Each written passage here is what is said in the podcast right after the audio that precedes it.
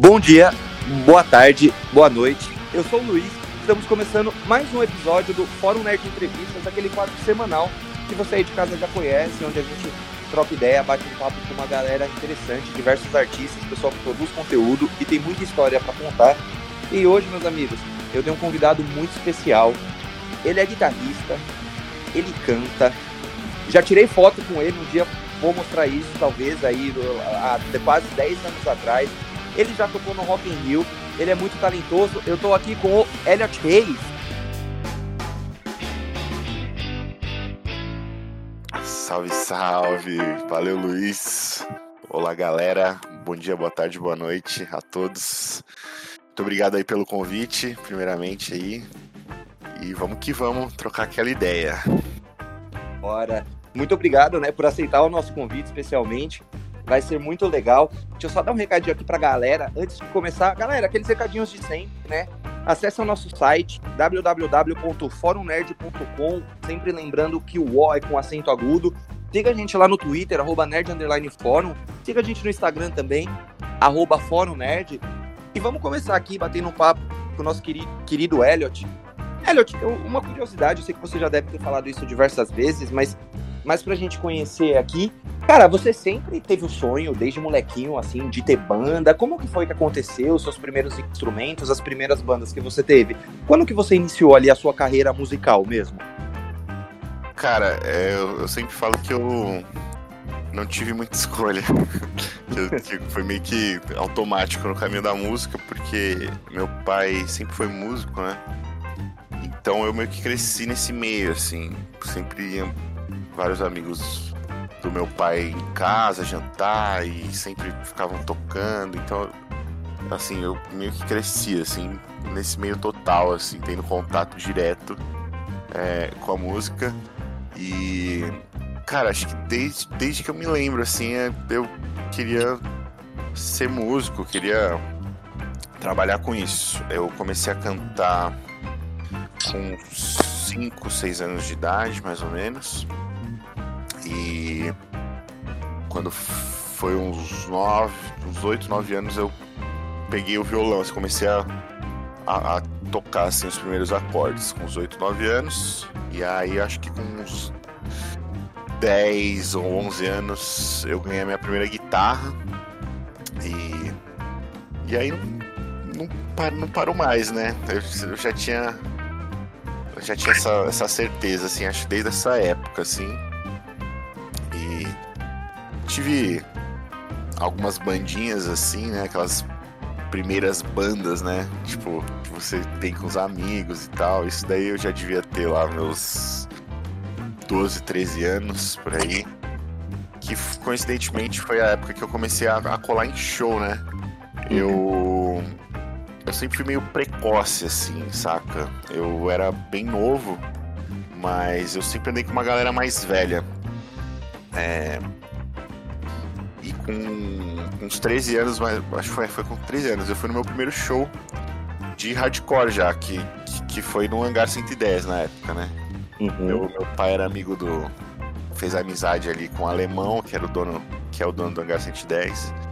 E, pô, eu tinha 13 anos, mas eu ia lá nos shows, colava, então assim, foi uma época. Foi uma época, uma época bem legal, assim, da, da cena hardcore. Isso em meados de 2003, por aí. Bacana. E, e era bem também quando quando estavam surgindo diversas bandas também. Um movimento forte. A gente até conversou um pouquinho sobre isso com o Koala do Reitinho, alguns episódios atrás, né? Tinha muita banda surgindo nessa época. Era uma época muito boa, assim, pra, pra gente, que talvez seja um pouquinho mais velho do que a galerinha que ouve a gente, né?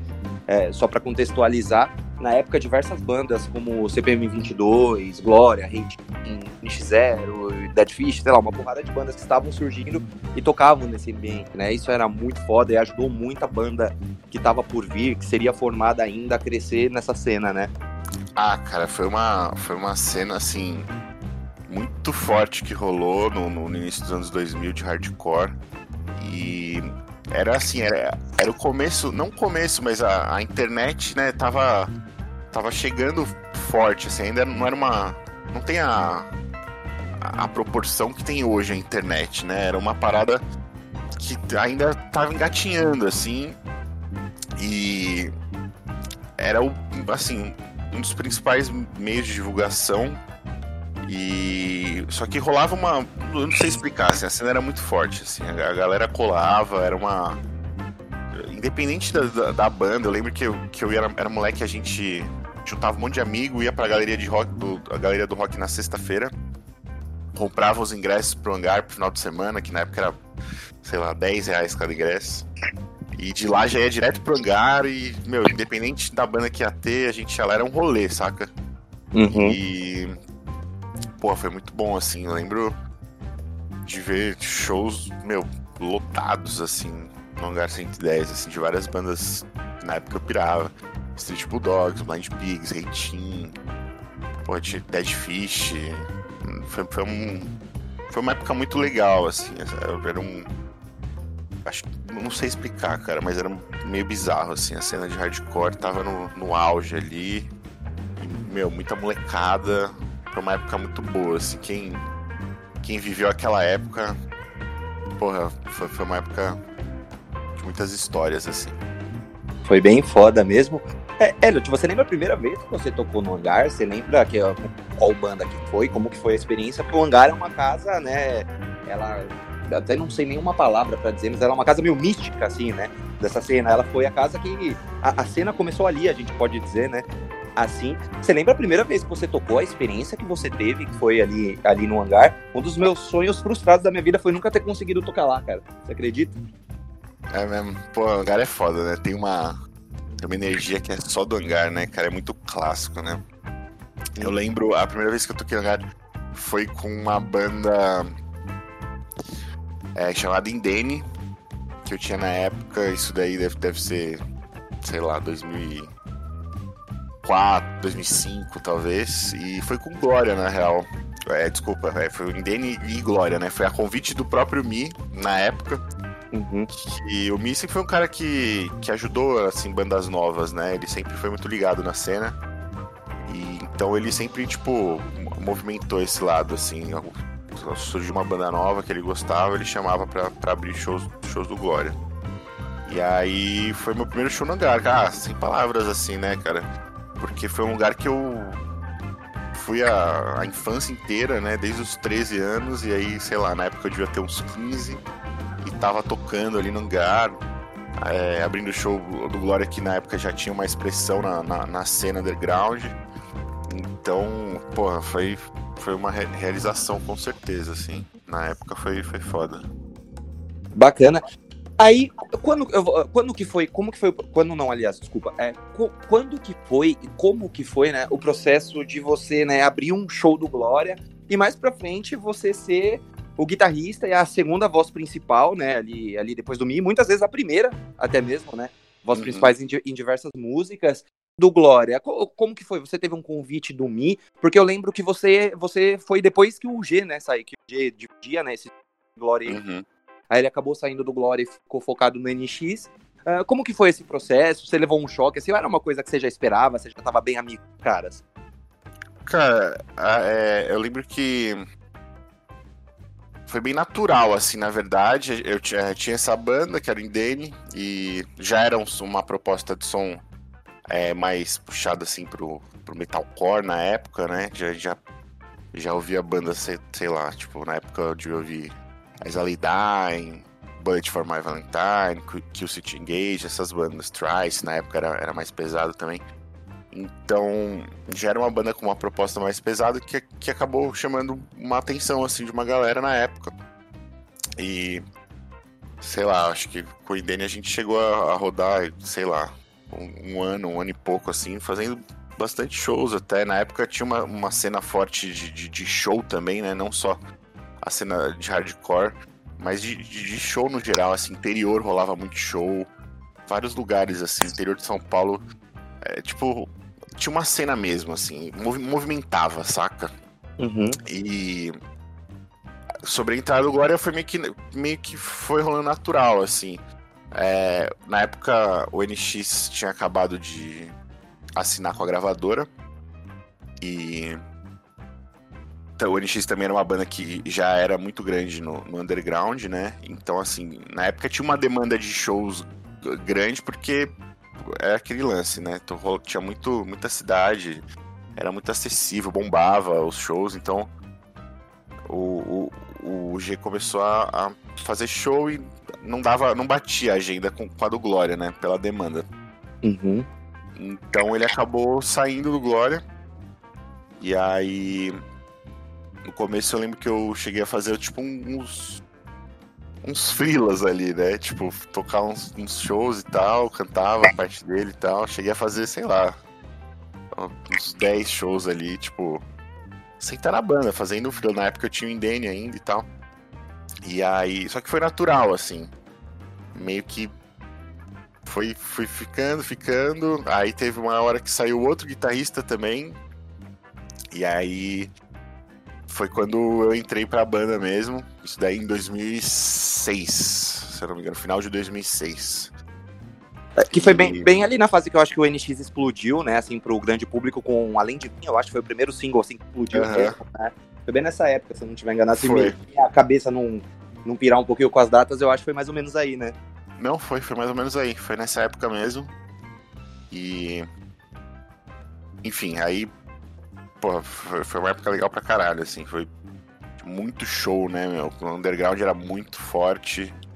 Muitos contratantes fazendo show. E, meu, foi, foi uma época muito boa, assim, cara. É, te fazendo uma pergunta aqui, que eu até queria perguntar um pouquinho mais pra frente, que a gente falando da, da cena, né? Uh, o, como que você acha que a MTV na época tão popular, a MTV Brasil, aqui no Brasil, ela ajudou é, essas bandas a surgir. Pô, cansei de ver quantas vezes vocês e diversas bandas no acesso.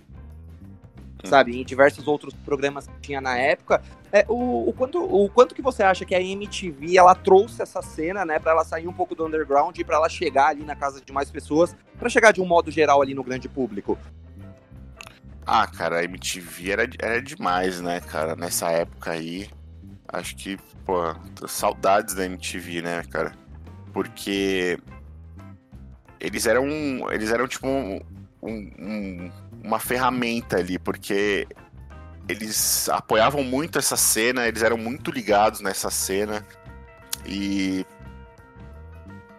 eles eram ao mesmo tempo, né, que eles eram muito ligados à cena hardcore, era um canal na, na, na TV aberta, então tipo era um acesso de, de informação, assim, para muita gente, saca? Muita gente. Então, a MTV foi, foi essencial, assim, nessa época, saca? E os caras sempre se preocuparam em, em mostrar artistas novos, em dar oportunidade para novos artistas.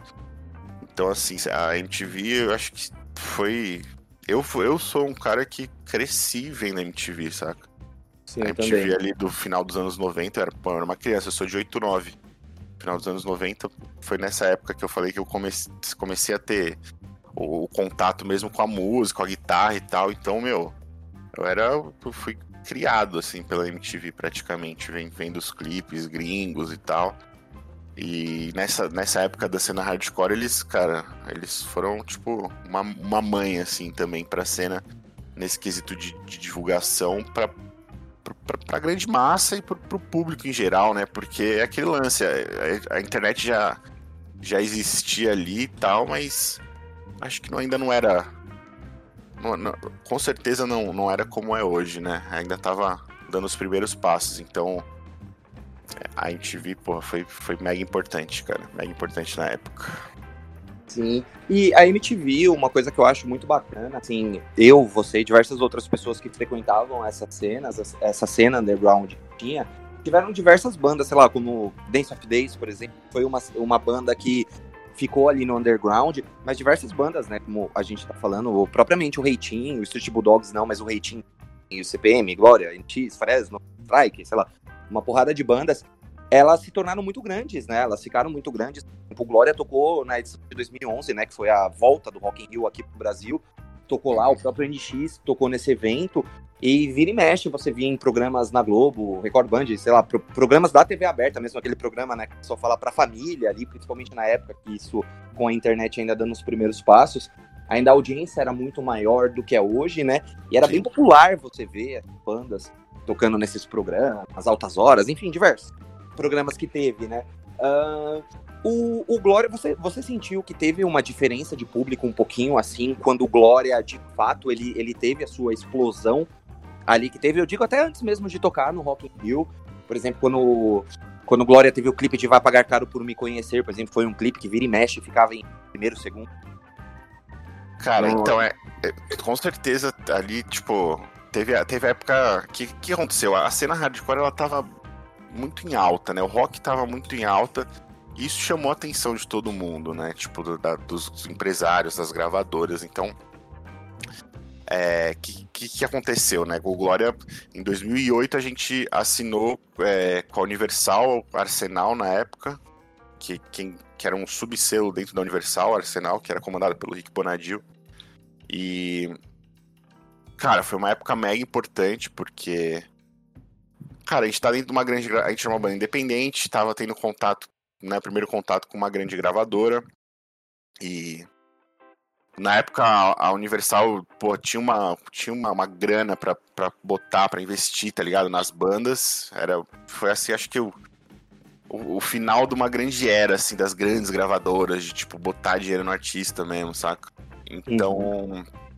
foi uma época mega importante porque é, foi isso. A gente começou pô, a tocar em rádio. Eu digo a gente não nem só o Glória assim acho todas as bandas, porque na época muita banda assinou, né? Glória, Fresno, X, Strike, enfim, muita banda. E... É, teve, teve, até o, acho que o Evo e o Strike, se eu não me engano, acho que era da Deck Disc, gravadora, uma é, concorrente é, ali, né? Sim, lá do Rio, do Rafael Ramos. Sim. Enfim, e, meu, foi uma época que foi isso, chamou a atenção da, das grandes gravadoras, muitas bandas foram assinando, mas pra gente com certeza foi um divisor de águas, porque o Glória sempre teve um som pesado, né? E na época a gente teve a oportunidade de, de tocar né, em rádio, tocar em TV, fazer programa de TV. Na época a gente fez Luciana Gimenez, sabe? Umas paradas que a gente não imaginaria como uma banda independente, né? E, de rock pesado, né? Assim, porque você imagina Exatamente. Bota Quest na Luciana Gimenez. Sim, né? sim, sim, sim. É muito mais, né? Muito mais atípico você ver uma, uma banda, né, na época, estilo Glória, tocando ali. Mas foi muito importante, acho que por isso, assim. É, veiculou muito, assim, para as grandes massas mesmo, rádio. E a gente fez muito show na época, muito show grande, né? Com o NX, o NX estava bombando, o Charlie Brown na época também, fizemos alguns shows, Fresno.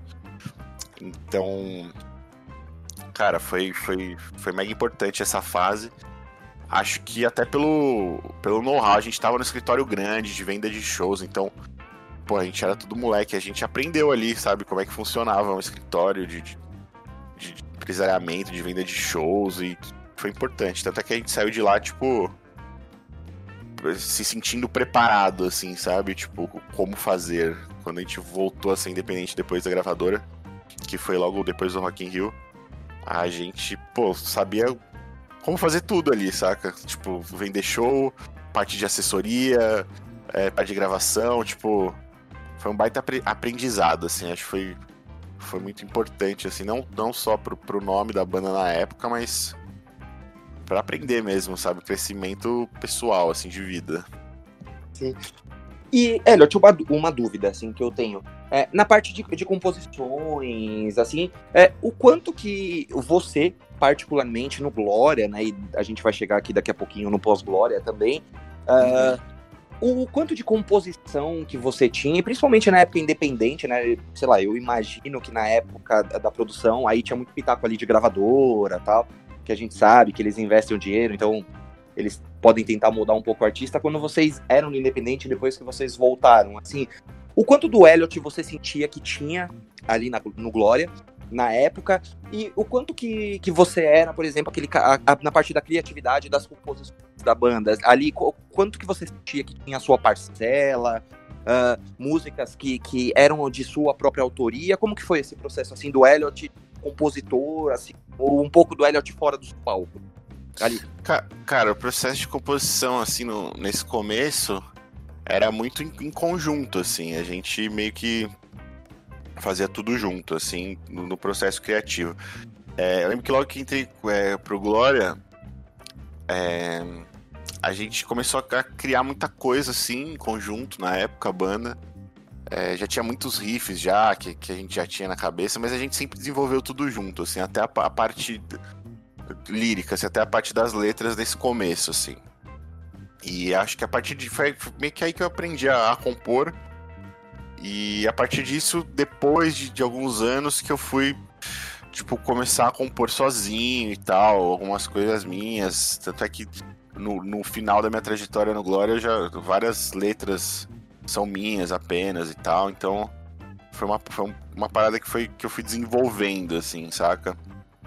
Que é meio que um exercício, né? Você escrever uma letra é, não deixa de ser um exercício, assim, acho que tem vários fatores que, que ajudam, assim, você ouvir muita coisa, primeiramente, né, criar melodias e, e ter ideias, assim, acho que ler também é bastante importante para você pegar um vocabulário diferenciado do que você tá acostumado a escrever, então é porra, qualquer tipo de leitura, assim, não, não é um, porra, vou ler um livro cabeça, assim, não. Qualquer tipo de leitura, cara. Eu acho que é, é mega importante, assim, pra, pra composição.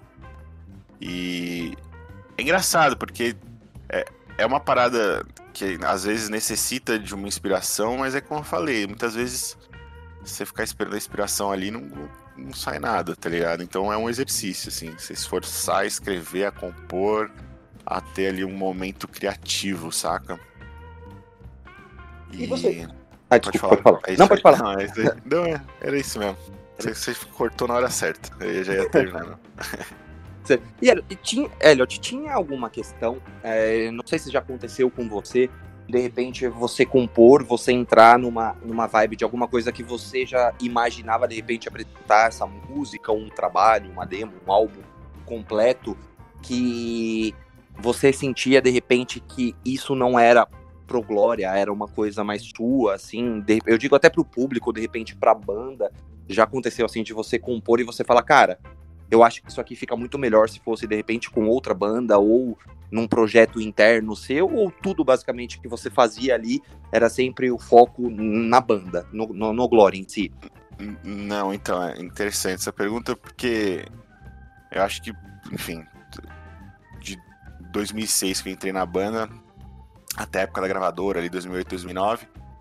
É, foi uma época que eu aprendi mesmo a compor e acho que a partir de 2010 ali eu comecei a, comecei a compor sozinho. Comecei a compor muita coisa e algumas coisas de fato você já compõe já sabendo que não encaixa, né? Ah, no caso no Glória na época e eu comecei a guardar muita composição, assim, cara. Tem umas paradas até, tipo, outros estilos, assim, na época. Que a gente já compunha pensando num. Tipo, ah, isso daqui vai ser para um, um, artista pop, isso daqui vai ser para um artista sertanejo, sei lá. Então. E aí foi uma época que eu tava gostando de compor pelo, pelo desenvolvimento, assim, pela evolução na composição, tá ligado? Então. Acho que a partir de 2010 ali eu, eu comecei a compor bastante coisa, assim, off Glória, tá ligado? Tipo, coisas que, que não, não encaixariam, e mais composições, assim, cara. Foi um processo bem, bem interessante, assim, até de, de autoconhecimento ali, você compor sozinho e tal. É, é diferente, assim, né, cara? Porque compor em grupo é legal pelo lance que, tipo são várias cabeças pensando. Então, às vezes, se você faz uma parada que você acha legal, mas às vezes não é tão legal, tem alguém ali que fala, não, se fizer assim, isso daqui não tá tão legal. Você tem um, acaba tendo um, um direcionamento ali, saca? De outras pessoas ali pensando junto. E compor sozinho é uma parada mais delicada, porque é isso, é você com você mesmo. Então você tem que estar tá bem atento, assim, pra, pra parada soar legal, assim, saca? É um, é um desafio, assim. Mas eu, eu gosto das duas dinâmicas, na real, cara. Ah, eu gosto bastante, assim, das duas, das duas dinâmicas. Bacana. E agora a gente saindo, né, um pouquinho ali do Glória, vindo um pouco mais pra, pra próxima, está em 2021. Uh, ah, uma coisa que eu, eu achei sempre muito bacana, Elliot, diversas bandas como Glória e diversas outras bandas que a gente citou aqui, que eram bandas, porra, eu amo até hoje, uh, tal, muitas delas não existem mais, uma coisa que eu sempre achei bacana é que os membros dessas bandas eles começaram a se envolver muito na questão da produção musical. né? De repente de produzir outros artistas, além de próprio produzir conteúdos internos. Você citou ali da, da, da Universal barra Arsenal, do tinha, depois você citou do Glória ficar independente. Uh, você acha que foi um, uma coisa de banda se conversarem, de repente, um, um cara meio que puxar ali, contar para outro, falou, cara, ó, vou, vou produzir tal artigo, vou produzir tal som, vou produzir o meu próprio som. E e surgiram, né? Porque diversos artistas hoje são, são produtores. Eu queria saber um pouquinho, né, fora do Glória, agora, uh, se você tem trabalhado com produções, o que, que você tem produzido, emendando uma pergunta na outra também. Uh, eu queria saber de projetos futuros que você tem, né? Hoje você já não, é, não, não está mais com Glória, né? Você saiu faz pouco tempo. É, o que, que você, você tem feito? O que, que você pode contar pra gente que vai vir, que não seja nenhum spoiler, que não seja nenhuma surpresa aqui? Pelo amor de Deus, não quero estragar nenhuma surpresa, né? Mas o que, que você pode contar pra gente aí que a gente pode esperar nos próximos meses, meses seu, especificamente? Emendando, né? Uma pergunta na outra. Então, falando de, de produção, cara, pô, é um universo muito legal, assim. Eu tive algumas experiências é, produzindo outras bandas, outros artistas. E é legal porque é, é muito mais. Você vendo uma parada de fora, assim, tipo, você pegar uma banda para produzir, é, é, muito mais simples às vezes do que você produzir a sua própria música, saca? Porque você tem uma outra cabeça, não foi você que compôs ali a música, então você não tem aquele apego na, na, na música, sabe? É, é, é, às vezes acaba sendo muito mais fácil, assim. Então, é uma experiência bem legal, assim, que, que, eu, que eu tive o prazer de, de, de ter algumas vezes. E acho que, assim, é, é normal você ver muitas pessoas do, do cenário, do meio, acabam né, produzindo uma coisa aqui, produzindo outra coisa ali, de repente, pô, tá produzindo vários artistas. Acho que é uma, é uma forma também de você estar tá envolvido com a música, assim, tá, sabe, trabalhando com a música diretamente. E é, uma, é um processo muito legal, cara. É trabalhoso, é, não é fácil, né? Mas eu acho importante, cara. Eu, eu acho importante, assim, o papel do produtor, saca? É, no Glória, a gente chegou uma época que a gente, a gente começou a se produzir, mas é porque a gente já tinha uma facilidade, tipo, com o estilo da música, já era uma parada que a gente já tava muito acostumado, saca? Uhum. Mas. E aí, por ser um gênero, né, até diferente na época, assim. Mas eu, eu acho que, cara, é, o papel do produtor é essencial, assim, saca? Eu acho que é muito importante. Assim, tem gente que não, não tem noção, às vezes, dessa importância, tá ligado? Mas ter uma cabeça de fora, alguém direcionando e mudando mesmo, tipo, é, é normal, né? Que é, sempre tem aquela né, história, não, né, o produtor mudou a minha música e tal, não sei o quê. Mas, cara, é sempre pro, pro bem da, do artista, né, cara? Acredito que é é sempre visando o conjunto da obra, assim, saca?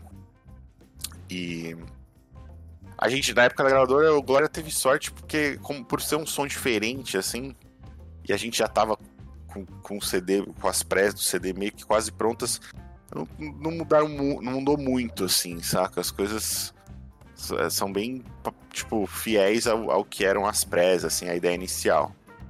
Mas falando de outros estilos, assim, pop principalmente, assim, o papel do produtor, cara, é indispensável, eu diria, assim. Ah, com certeza, com certeza. Concordo plenamente também. E emendando na outra pergunta, falando dos projetos futuros, né? Isso. Atualmente tô. Ao longo desses anos, né, como a gente tava falando aqui, eu acabei guardando muitas composições, muitas músicas assim, é, que na época não, não, não cabiam assim no, no, no, Glória. E. Cara, sempre ouvi assim, de, de muitos fãs de, de Glória, assim, foi uma parada que desde o começo sempre ouvi, tipo, porra, quando é que você vai gravar uma parada só sua e tal, não sei o que, gosta da sua voz, porra, quando é que você vai fazer um, um projeto só, não sei o que. Foi uma parada que eu vi assim, bastante até. E. Só que na época, pô, meu foco é, era o Glória e. Não, não, enfim, não, tinha nem, nem tempo, né? Nem energia para para fazer essa parada.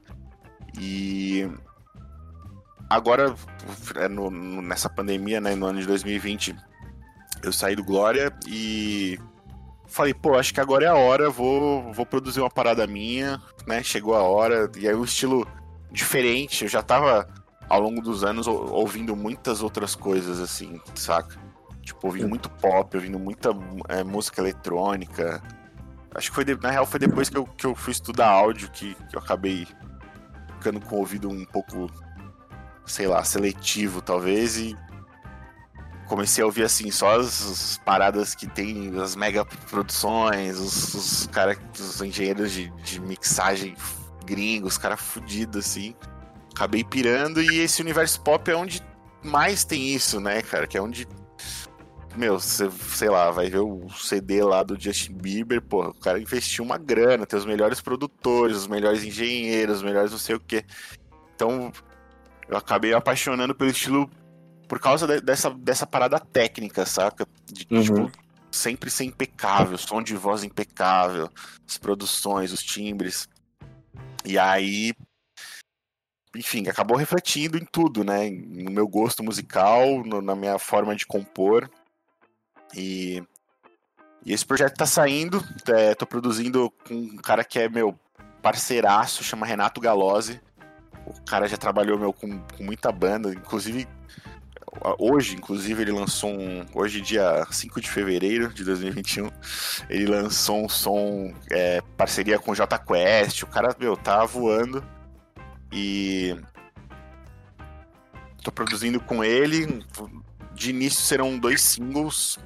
Ainda não, não tenho data oficial do lançamento. Mas em breve tá na mão. E vai ser nessa onda nesse pop alternativo, assim, alguns elementos eletrônicos, é, mas com, com, com, banda junto, assim, com guitarra, com, com batera, sabe? Vai ser uma parada. A gente tentou buscar uma sonoridade diferente, assim, é, buscando referências de artistas novos, assim. Acho que é, aquele lance, né? Sempre surge uma nova tendência, uma nova cena, um, um novo nicho ali de artistas e tá rolando muito esse lance desse na gringa desse. É um pop alternativo, assim, saca? É tipo, são elementos eletrônicos dentro de uma música. É, mas sem, sem necessariamente ser aquele, aquele pop, tipo, sei lá, pop bobo, vai, vamos dizer assim, sabe? Sim. Um pop mais, mais, sei lá, mais puro, mais simples, talvez, né? É, então, que nem eu tava falando, é, ao longo dos anos fui fui descobrindo muita coisa nova, assim, é, musicalmente falando. Assim, eu nunca fui um cara muito muito radical, assim, não, sou roqueiro ou só rock. Assim, tive minha fase, mas quando era moleque, assim, de, porra, ouvir rock pra caralho. Mas sempre ouvi de tudo, cara. Acho que a culpa disso até é um pouco da MTV. Porque eu ouvia de tudo. Eu ouvia de tudo, tudo que tocava, tudo que rolava na época. Então eu lembro que eu era moleque e assim, por mais que eu tava na minha onda rock, eu aparecia alguma coisa assim que, que eu olhava e falava, nossa, que diferente, legal. Eu lembro quando eu era bem jovem e aí eu, eu não sei de que ano que é aquele CD, mas eu lembro do Daft Punk, cara. Quando eles lançaram o Discover, que eles lançaram é, One More Time, que tem os três clipes ali, acho que é, é One More Time, Digital Love e, e, eu não lembro o nome da outra música. Mas enfim, que é um clipe, é, são três clipes de animação e tal. Eu lembro que aquilo me chamou muita atenção, sabe? Quando, quando eu era moleque, assim. Entre outras coisas, assim, na época. É, mas eu sempre ouvi de tudo e depois que eu fui estudar áudio eu acabei me apaixonando pelo pop.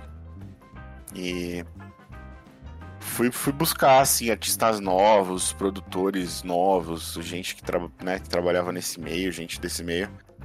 E acabei descobrindo muita coisa nova, assim. Tá rolando uma cena muito forte, assim, do, do desse pop alternativo, assim, sabe? Que é, é, é, meio que uma mistura. A música, ela vai evoluindo, né, cara? Não tem jeito, assim. Então, vai ser uma parada. O, o, projeto novo vai ser, vai ser nessa onda, assim, vai ser música pop, mas com elementos diversos, assim. Vai ter guitarra, vai ter bateria, baixo, mas vai ter elementos eletrônicos. Vai ser uma parada. É, uma parada nova, assim, tentando buscar uma, uma parada nova, assim, sabe? E para isso, pô, tô contando com a ajuda do, do Renato Galozzi, que é, como eu já tinha falado, é parceiraço, um cara, meu, fenomenal, assim, ó. O cara tem uma visão. É, aí entra aquela, aquela parada, né? Da importância de, de ter um produtor, de alguém olhando ali com outros olhos, né? E, pô, tô feliz, feliz demais com o resultado que a gente tá alcançando. E ainda não tem data pro lançamento, mas acredito aí que nos próximos meses já vai estar tá na mão, com clipe, com tudo. Logo, logo tem novidade aí na área. Bacana. E uma pergunta, Everton, não sei se você pode responder, é esse esse novo projeto que você tá, ele é 100% com a sua voz? Ele é 100% com a minha voz, cara. Vai ser um projeto Bacana. solo mesmo. Já tô já tô recrutando aí os amigos para tocar ao vivo, mas a ideia é, é, ser, é ser um projeto solo, será um projeto solo. Bacana. Uma coisa que eu acho, apesar da apesar da pandemia, ela foi horrível, né? Diversas, diversas mortes, diversas pessoas. A gente ainda tá nesse processo início de vacina, né? Pelo menos aqui até o momento da gravação. Uh, mas ele acabou ajudando muito esse pessoal, a gente, né? Você, musical, a gente, uma mídia, um site, um entretenimento, a, ao pessoal que produz conteúdo, né? De, entre tantos pontos negativos, ela acabou tendo ali um pouquinho que acabou ajudando toda essa galera, né? Porque aí, muita gente ficou um, esse tempo muito sem ter o que fazer, assim, não podendo ir trabalhar, não podendo sair, e acabou aflorando a criatividade de muita gente, né? Então a gente pode, pelo menos uma coisa boa a pandemia trouxe, né? É, com certeza, assim, né? Tirando toda a parte ruim, porra, uma doença, né? Um vírus novo aí matando tanta gente. É, eu acredito que, assim, foi um, um período para você parar e repensar várias coisas, sabe? acho que foi um, período de autoconhecimento e de evolução pessoal total, assim, saca? É... E para mim foi muito importante, assim, foi, foi, um divisor de águas ali na minha, na minha vida esse momento. É... Porque eu já, eu já queria fazer outra, outras coisas, assim, musicalmente falando, já, já queria ir para um outro horizonte. E foi um momento ali que eu parei para repensar tudo da minha vida, sabe? Como é que tava tudo. E tanto é que foi aí que eu tomei a decisão, né, que eu queria sair do Glória. E, cara, foi para mim foi tipo foi importante também pro, pro, planejamento desse projeto, saca? Para fazer tudo na calma, sem pressa, poder tipo juntar todo mundo que eu queria juntar, tá ligado? Tipo, o Renato Galozzi é, que, vai, que tá produzindo, o Luringa, que é meu irmão, vai, vai gravar o clipe, Marcão também, que é da Batucada, que faz assessoria, vai fazer assessoria. Então, assim, foi, foi um momento de, tipo, planejar, de repensar, de, então, acho que para mim foi um dos períodos mais importantes, assim, cara, tirando essa parte ruim do, do vírus e de ficar em casa, né, trancado, enfim, teve, acho que disso deu para tirar muita coisa boa, sabe? Assim, quem, quem soube aproveitar, né? Eu acho que com certeza repensou muita coisa, evoluiu em, muita coisa. Sim. E olha, é, chegando aqui na reta final da nossa entrevista, né? A gente é um fórum nerd. Eu tenho uma curiosidade para saber o que de nerd você curte. Assim, naquele momento que, que você tá, tá sozinho, você, você não está trabalhando, você não tá produzindo nada, você tá de boa com você mesmo, assim. Tem alguma coisa nerd que você consome? Você assiste muita série, você joga videogame, sei lá, lê quadrinho? Tem alguma coisa nerd, nerdão mesmo, assim, que você gosta lá no coração? Só não me diga Senhor dos Anéis, hein, porque eu já adianto que é chama cacete. Cara, a galera me julga muito. Você acredita que eu nunca assisti Senhor dos Anéis nem Harry Potter, mano? Cara, Harry Potter é muito bom. Senhor dos Anéis, você tá certíssimo eu assisti o primeiro Senhor dos Anéis, eu coloquei quatro pegador, pregadores em cada olho, porque é chato. E o pessoal fala, você não pode falar isso de Senhor dos Anéis. É chato pra caralho, o bagulho chato. Tem, é, mas rola essa rincha, né, do Senhor dos Anéis com, o Harry Potter, é meio bizarro. É, e com Star Wars também, tem esses três. É, né? que eu nunca assisti também, cara. Nossa, velho, eu vejo a galera, é outra mano, coisa chata. É eu também não, não, não, me chama muita atenção, confesso, cara. Assim, respeito pela história, acho até legal algumas coisas, tipo personagens, assim, um lance de criação. Mas a história em si dos três, cara, não me, não me cativa de jeito algum. É, cara, eu, eu sou um cara que, assim, eu gosto, falando, a gente falou de cinema, né? Gosto muito de cinema. É uma parada que eu sempre gostei, assim, assistir filme e assistir série, assim. É, mas uma, o que eu sou apaixonado mesmo, acho que é, é pelo, pelos games, né, cara? Eu sou do mundo dos games, mano. Não tem jeito. Cresci jogando videogame. É, meu primeiro videogame acho que foi um Super Nintendo. É, foi um Super Nintendo. Depois, enfim. Tive, tive vários videogames. Tive o 64, tive o Sega Saturno, que era de CD, da Sega. Tive da PlayStation 1. Aí pulei uma geração, fui pro PlayStation 3.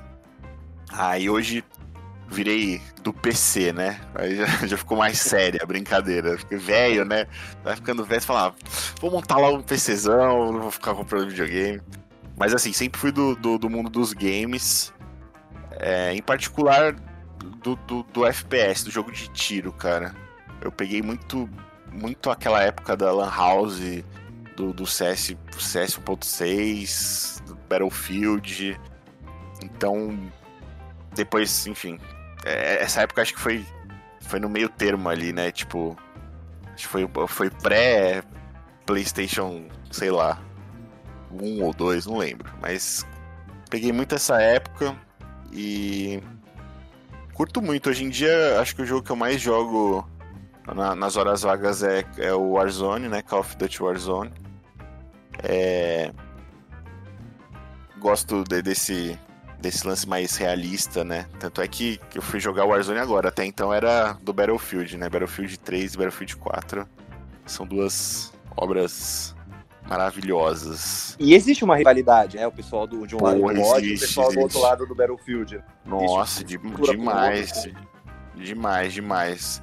E assim, até, até o Warzone, cara, o Battlefield eh, era o melhor jogo, assim, de, de, de guerra, sabe? Meio simulador, assim, uma parada realista e tal. O, o Call of Duty sempre teve uma campanha muito melhor, uma história muito foda do que o Battlefield. Só que o multiplayer do Battlefield, cara, ali você pega na época do PlayStation 3, que é do Battlefield 2, 3 e 4. É, cara, é sinistro, não dá para comparar. E na época, assim. É mais insano, Duty... né? Assim, é mais é, doideira, é, mais punk o negócio. É, é, o bagulho é mais guerra mesmo. E na época o Call of Duty é, era, era uma outra proposta, acredito, assim, saca? A mecânica do jogo era, era diferente, não era uma parada voltada assim, tipo, vamos fazer uma parada realista, saca? Só que no Warzone, cara, os caras, assim, fizeram uma parada sinistra, né? Não tem nem o que falar. E aí eu acabei migrando, né, pro, pro Call of Duty por causa do Warzone. Não gostei do Cold War, que saiu depois do, do, do Modern Warfare, do, do, Warzone. Que já resgata uma mecânica antiga do, do, do, do Call of Duty, já, já não curti. E acho que o formato Battle Royale também foi uma parada que, que mudou muito, assim, né, meu? Veio o Fortnite com esse lance de Battle Royale, que na época eu joguei bastante também. Na época, sei lá, dois, três anos atrás, foi quando lançou. E eles lançaram um jogo de guerra, pô, realista, Battle Royale, acho que foi uma grande sacada, né?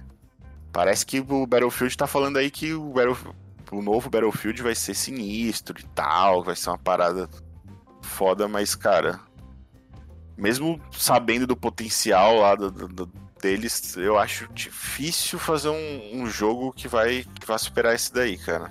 Esse Call of Duty Modern Warfare, Warzone, né? É, é, é, um, jogo, é, é um jogo muito foda. Segue. Ah, não tem o que falar, né, cara? É um jogo muito foda. E, mas que mais? Eu jogo. É, gosto bastante de Rocket League também. É um jogo Pô, que eu jogo. Nossa, é muito legal, cara. E é um jogo que eu sempre falo para as pessoas, né? Às vezes a galera vê e acha meio besta, né? Tipo, ah, uns carrinhos ali chutando uma bolinha. Mas quando você vai, tipo, conhecendo e acompanha o cenário competitivo e joga o jogo, você vê que é um jogo muito difícil. E é, é um viciante, jogo... né? Você vai é. jogando, você não dá conta quando vê que você tá três dias sem almoçar, sem tomar banho, é, você não vai jogar, assim. É porque você vai, tipo, você vai jogando, você vai evoluindo ali no começo e, tipo, pô, você fala, pô, quero ficar bom, quero melhorar. Tem a, o, os, o competiti a parte competitiva ali, que você, você joga e vai evoluindo as patentes e tal, então é, é muito bom, cara. Tem alguns outros jogos que, que eu jogo, tipo, bem de vez em nunca, tipo um CS, eu ainda gosto de vez em quando de jogar. que mais? Eu preciso ver aqui na, na área de trabalho. Cara, Valorant joguei pouco, jogo às vezes quando os brothers chamam assim. É... Acho que é isso, basicamente. Fortnite eu larguei mão, nunca mais joguei. É, Fall Guys joguei pouquíssimas vezes também. Mas acho que o principal não tem que falar, é, é o Call of Duty. Hoje é o Call of Duty. E acho que esse é o meu lado mais nerd, assim. É, é mais voltado pros games, assim. Porque. Não sou o cara que, que vê anime, sabe? Que, tipo. Mano, já tentei, velho. Já tentei, mas. Digo que você está certíssimo. Anime também é chato pra cacete. Desculpa quem tá ouvindo se gosta, mas bagulho é chato. É zoado. Cara, é zoado. acho que, sei lá, o, a única coisa que eu assisti perto, perto disso, sei lá, foi Cavaleiros do Zodíaco. Ah, é bom, é bom. Uma pergunta, uma pergunta. O Seiya é seu favorito também ou só eu que sou otário que gosto do Seiya? Putz, cara, eu pirava no. Como é que é o nome? Shiryu. Shiryu de dragão, né? É, é o. É, Shiryu é, é foda. A gente entrevistou o André Ramiro, né, que é o que faz o Matias da Copa de Elite. Ele é a única pessoa no mundo, tirando eu, que gosta do Seiya, cara. Todo mundo odeia o Seiya. Eu falo, meu, que mundo vocês vivem? O Seiya é foda, pô. Mas hoje em dia eu acho que eu, eu acho que eu gostaria mais do Andrômeda, que era mó, a galera era mó. Rolava mó preconceito, né, mano? Mas ele era mais da hora. Tinha a armadura mais da hora, ele era foda. Elliot, você comentou que jogou Super Nintendo. Uma pergunta: você chegou na época lá a jogar o Donkey Country? Desculpa, cortou. Qual jogo? É, o Donkey. Na época do Super Nintendo que você comentou, você chegou a jogar o Donkey Kong Country? Era o clássico lá? Era o Donkey Kong clássico? Eu joguei um Donkey, Donkey Kong nessa, nessa época aí. Não sei é se o que tinha a porra da maldita fase do carrinho que era o clássico, o primeiro. Que teve, joguei, joguei, joguei. Você joguei, quebrou joguei. a sua fita na fase do carrinho, porque eu quebrei a minha, porque aquele negócio era. É, era mó treta, né, cara? Eu não, eu não cheguei a quebrar a fita, mas, mano, me estressei, viu, quando jovem com essas paradas, cara.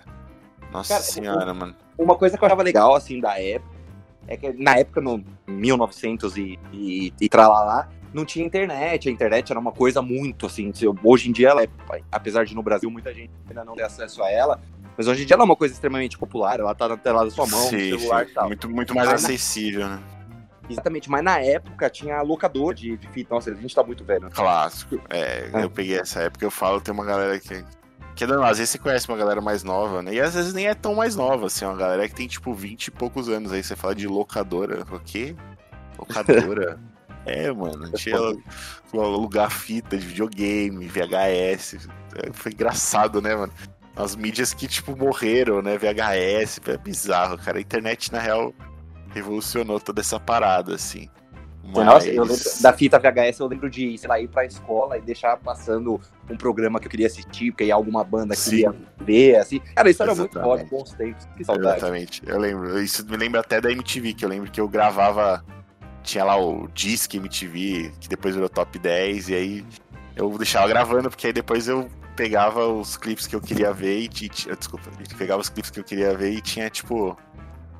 Tinha ali pra, na fitinha e tal. Porra, bom, bons tempos, né? Hoje em dia, você entra no YouTube, bota ali, tá na mão. Vê quantas vezes quiser, na hora que quiser. É, você tá no trabalho, no horário de almoço, você vai lá. O pessoal perdeu esse negócio de ter ansiedade de chegar em casa e ver, né? O negócio. Mas confesso uhum. que assim, é, eu, eu tô sendo saudosista, né? Porque a tecnologia, isso só veio, na verdade, para ajudar, né? Pra atrapalhar. Que eu tô sendo ah, não, saudosista que a idade tá batendo. É, que é, é, nostálgico, né, cara? Tipo assim, hoje mesmo, você pegar e jogar um Super Nintendo vai ser legal pra caralho, assim, pela nostalgia. É, você tá jogando, sabe, um jogo que você jogou na, na infância, assim. E não deixa de ser um jogo legal, mas é bizarro a forma como evoluiu tudo, né, cara? Internet, jogo online. Porra, é, é uma loucura. Mas eu gosto pra caramba, cara. Gosto. Eu tava falando esses dias com o brother do Nintendo 64, cara, que já era um pouquinho mais velho, assim, não era tão criança. E, nossa, eu joguei demais, cara. Aquele 007 GoldenEye, é Zelda. É o melhor jogo do 64, né? Até hoje. Pra mim é melhor Super Mario 64, Golden. É o melhor jogo da. É, é, é eu, acho, eu acho foda também. Eu, eu acho foda. Eu acho que pra mim ele vem em segundo, porque Zelda, mano, na, na época, Ocarina of Time, mano, nossa, aquele jogo, cara, é, é muito, muito legal, cara, muito legal. Ó, eu vou fazer uma confissão, Elliot, provavelmente você vai me odiar por causa disso, porque eu sou um uh. nintendista, até hoje, tá? Eu tenho o Switch, assim, é, não, não sei, cara, tem alguma coisa no Mario do Donkey Kong que me atrai, alguma coisa que eu não consigo abrir mão da Nintendo. Eu até tenho outras plataformas, mas eu preciso uhum. ter um, um videogame da Nintendo. Eu nunca joguei Zelda na minha vida, cara, você acredita? É mesmo, nenhum, cara. Nenhum. É, é muito legal, cara. É muito legal. O Ocarina of Time do 64, eu acho, tipo, o melhor Zelda de todos os tempos, assim, cara, até hoje. Né? Cheguei a jogar comenta... depois, saiu, depois do Ocarina of Time saiu outro lá, o Majora's, Majora's Mask. É, é, exatamente. Só que eu não gostei tanto. Então, na época, assim, eu nem, nem liguei, assim. O pessoal Mas é comenta é... muito pro Switch que saiu o Breath of the Wild, né? Ele ganhou o jogo do ano de 2017. Tem o Switch, mas eu não tenho esse jogo. Mas o pessoal comentou muito, mas eu vejo muita gente falar que, tipo, ele é um, sei lá, um nível, um degrauzinho abaixo ainda do Ocarina. Então, cara, é, foi na época ali, cara, é, é, não sei como é que os caras desenvolveram aquele jogo lá, porque ele é bem à frente do tempo, assim, é um jogaço, tá ligado? Mas a Nintendo, ela é foda por causa disso, né? Ela tem os títulos, os exclusivos da Nintendo são demais, né? Mario, Zelda, Pokémon, pô, Nintendo é foda, né? Não tem o que falar, assim. No, no, no, no, mundo assim dos games, eles são pioneiros, né, mano? E eles, assim, acho que eles fizeram questão de, de manter ali um, uma parada mais deles, saca? De tipo, não desenvolver assim igual outras empresas, assim. Eu não sei explicar. Eles mantiveram. É que aquilo, né? Hoje em dia, com, com o nível que tá os games, com a evolução da parada a Nintendo, elas têm os exclusivos, né? Eles têm os, os, clássicos deles ali, então eles têm que jogar com as armas que tem, mas isso é muito bom, né, cara? Não tem o que falar, velho. Pô, se hoje, tipo, lançasse um Mario novo para é, é, que assim, Nintendo é você vai ter que comprar a plataforma deles, né? Você ter que comprar o videogame, o negócio, não tem como jogar no PC, por exemplo. Mas não sei, cara. Acho que o dia que os caras quiserem ganhar muito dinheiro, eles lançam um Mario para multiplataforma, assim. Isso vai vender muito, velho. Isso é doido. Então, a Nintendo hoje em dia ela tá numa parceria legal com a Microsoft. Há um tempo atrás eles especularam que talvez, quem sabe porventura, um dia, né, quem sabe, teria um Mario ali rodando para Xbox e para PC. Talvez, porque a Microsoft, a, Micro, a Microsoft tem, mas parece que era tipo um boato, um rumor aí. Nossa, é. Não, não fundiu, porque assim, a, a Nintendo ela tem algumas coisas, que nem o Fortnite que você deu exemplo. Eu joguei muito tempo lá, sei lá, 2018, eu acho, três anos atrás, o Fortnite pro Switch.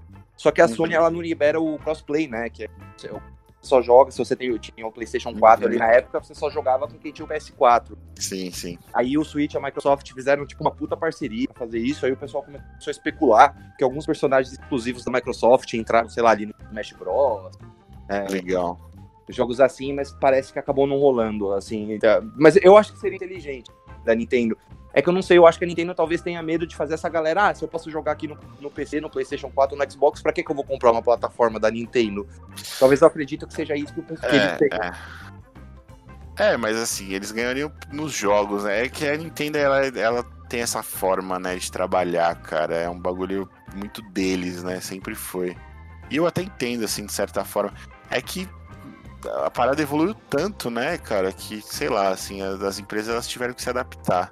Eu não duvido que futuramente, aí, no futuro distante, a Nintendo comece a fazer essas, essas parcerias, comece a fazer essas, essas jogadas, assim. Até, pô, pelo bem da empresa, né, cara? Os caras, pô, eles têm títulos muito bons, velho, exclusivos, que, tipo, às vezes, né? Se eles fizerem um lançamento, fizerem um jogo novo. Pô, se os caras fazem o Mario pra multiplataforma, pra, tipo, PC, Xbox e, e PS4, pô, cara, ia bombar. Eu sou um cara que compraria assim, na pré-venda, sem nem ver o jogo, mano. Você é doido. Com certeza.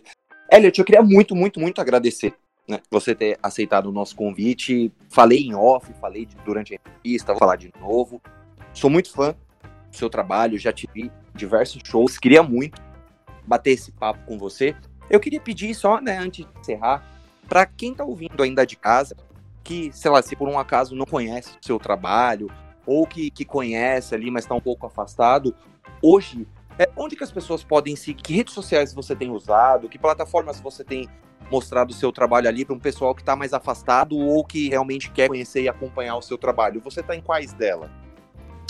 Primeiramente, agradecer você, Luiz, o Fórum Nerd. Muito obrigado aí pelo contato. Sempre bom é, trocar uma ideia assim, acho legal pra caramba nesse formato podcast, bem descontraído.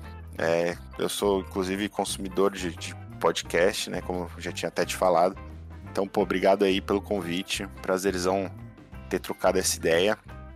É, cara, é, Twitter e Instagram, Eliot com dois L's e T mudo, E-L-L-I-O-T, underline Reis, Eliot Reis. São as principais redes sociais que estou usando. Logo tem muitas, muitas novidades é, do, sobre o lançamento do meu projeto novo. Estou no, no processo aí de, de gravação e logo tá na mão, clipe, música nova e tudo mais.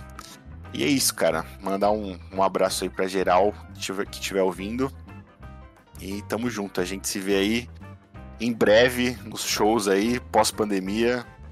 Vamos ter fé que essa vacina vai rolar. E, porra, é isso. Tamo junto demais. Obrigado pelo contato. Cara, eu que agradeço, né? Eu já adianto. Sei que o entrevistador não estava à altura do convidado, mas essa entrevista foi muito foda. Ah, que isso. Pessoal, então a gente chegando aqui no fim do episódio, sigam o Elliot nas redes sociais, acompanhem o trabalho dele. Vou terminando esse episódio aqui, vai na, na descrição, seja no Spotify, Apple Podcast, Podcast, Deezer, Anchor, onde, você, onde quer que você esteja ouvindo, está todos os links. Siga ele lá, acompanhe o trabalho dele. Domingo que vem a gente retorna com um novo episódio. É isso, galera. Muito obrigado por nos virem desde sempre, ouvirem mais um episódio. Acompanhem a gente. Sigam o nosso querido convidado nas redes sociais. É isso, galera. Valeu. Até domingo que vem. Tamo junto. Valeu e falou!